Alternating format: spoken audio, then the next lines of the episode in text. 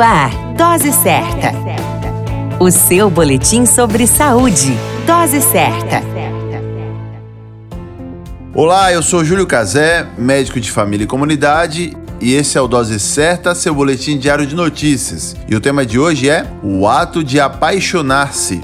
Apaixonar-se é um sentimento comum a todo indivíduo, faz parte do ciclo de vida. A vida inicia com o nascimento e aos poucos vamos nos dando conta que alguém vai conquistando nosso coração. Quer dizer, nos envolvendo e, como um toque de mágica, nos sentimos atraídos por outra pessoa.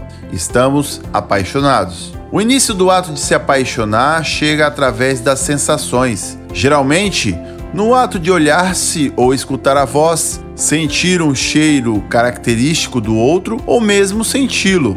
Com o passar das horas ou dias, eis que surgem as sensações como brilho nos olhos, suor, palpitação, frio na barriga, leveza ou perda de fome e sono, e uma euforia com o desejo de estar próximo do outro, vai assumindo um papel protagonista no apaixonado. Dopamina, que dá a sensação de bem-estar, e outros hormônios dão ânimo e euforia. Se ocorre a atração entre ambos, o sexo reforça a união e a ocitocina é o hormônio que estreita os laços afetivos. A paixão geralmente dura de 12 a 48 meses, ou seja, o tempo necessário para fortalecer a união, incluindo a sexual, e gerar e criar um bebê. Passado este momento de loucura orgânica, vão se desfazendo as sensações e o corpo começa a voltar ao estado normal, onde prevalece o amor. Se a força do amor persistir,